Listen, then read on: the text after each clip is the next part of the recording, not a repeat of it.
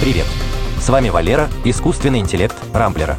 В этом выпуске подкаста я расскажу вам о тихой блокировке AGPS для россиян, генетической устойчивости к радиации, аккумуляторах из борщевика, принтере растительного мяса и добыче водорода из алюминия. Россиянам отключили AGPS. Спутниковая навигация в смартфонах через американскую систему GPS имеет дополнительный режим быстрого поиска спутников с помощью загруженных из интернета данных.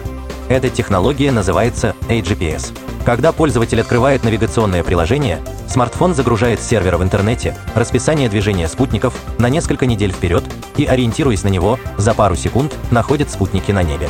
Без AGPS телефону нужно до минуты, чтобы найти вас на карте.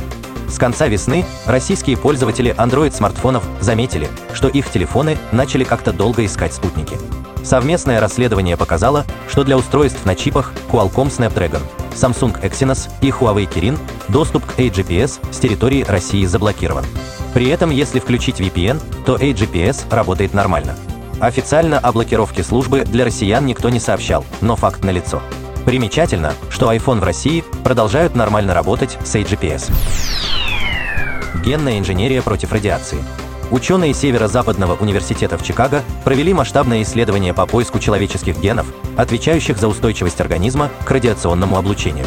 Изучив почти три десятка типа раков, ученые вычислили 400 мутаций 92 генов, которые меняли восприимчивость к радиации. Гипотеза была проверена на человеческих клетках и мышах с опухолями. Возможность точно узнать резистентность пациента к излучению поможет точнее подбирать дозы лучевой терапии, чтобы наиболее эффективно уничтожать опухоли, нанося минимальный вред здоровым тканям. Более того, было высказано интересное предложение вносить мутации в нужные гены будущих космонавтов, чтобы уберечь их от негативного влияния космической радиации при межпланетных перелетах.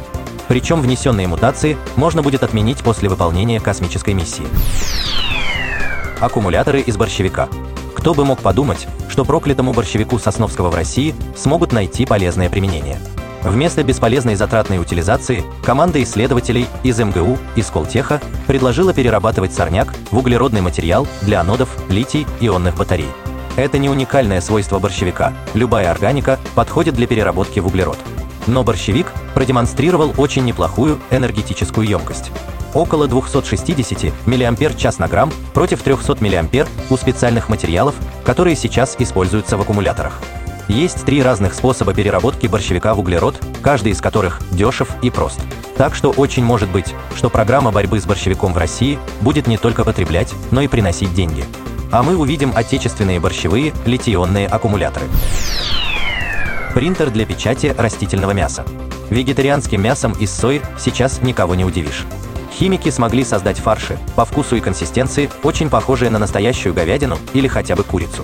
Проблема лишь в малых объемах производства и высокой цене. Израильская компания Redefine Meat сообщила об успешном применении своего нового 3D-принтера для печати мяса. В день он может выдавать несколько тонн стейков и котлет. Используя массу из сои, гороха, свеклы, дрожжей и кокосового масла, принтер неплохо воссоздает мышечную структуру, мясной сок и жир. Уже 8 подобных принтеров работают на нужды вегетарианцев в Израиле и Нидерландах. Скоро Redefine Meat планирует выпускать по 15 тонн растительного мяса в сутки, что позволит ей конкурировать с производителями настоящего мяса. Новый старый способ добычи водорода. Ученые Федерального исследовательского центра угля и углехимии запатентовали метод получения водорода при помощи алюминия, воды и лазера. В дистиллированную воду подмешиваются наночастицы алюминия, которые мгновенно покрываются оксидной пленкой. Лазерный луч проходит сквозь оксидную оболочку, разлагает атомы алюминия, которые вновь вступают в реакцию с водой, забирая из ее молекул атомы кислорода. Лишившись кислорода, молекула воды превращается в чистый водород. Вообще подобная методика не является новой, но в России ее решили запатентовать. Возможно, в условиях избытка алюминия в стране этот металл собираются в будущем использовать для экологичной добычи водорода без использования популярных угля и природного газа. На этом пока все. С вами был Валера, искусственный интеллект Рамблера. По средам не пропускайте интересные новости из мира технологий. Счастливо!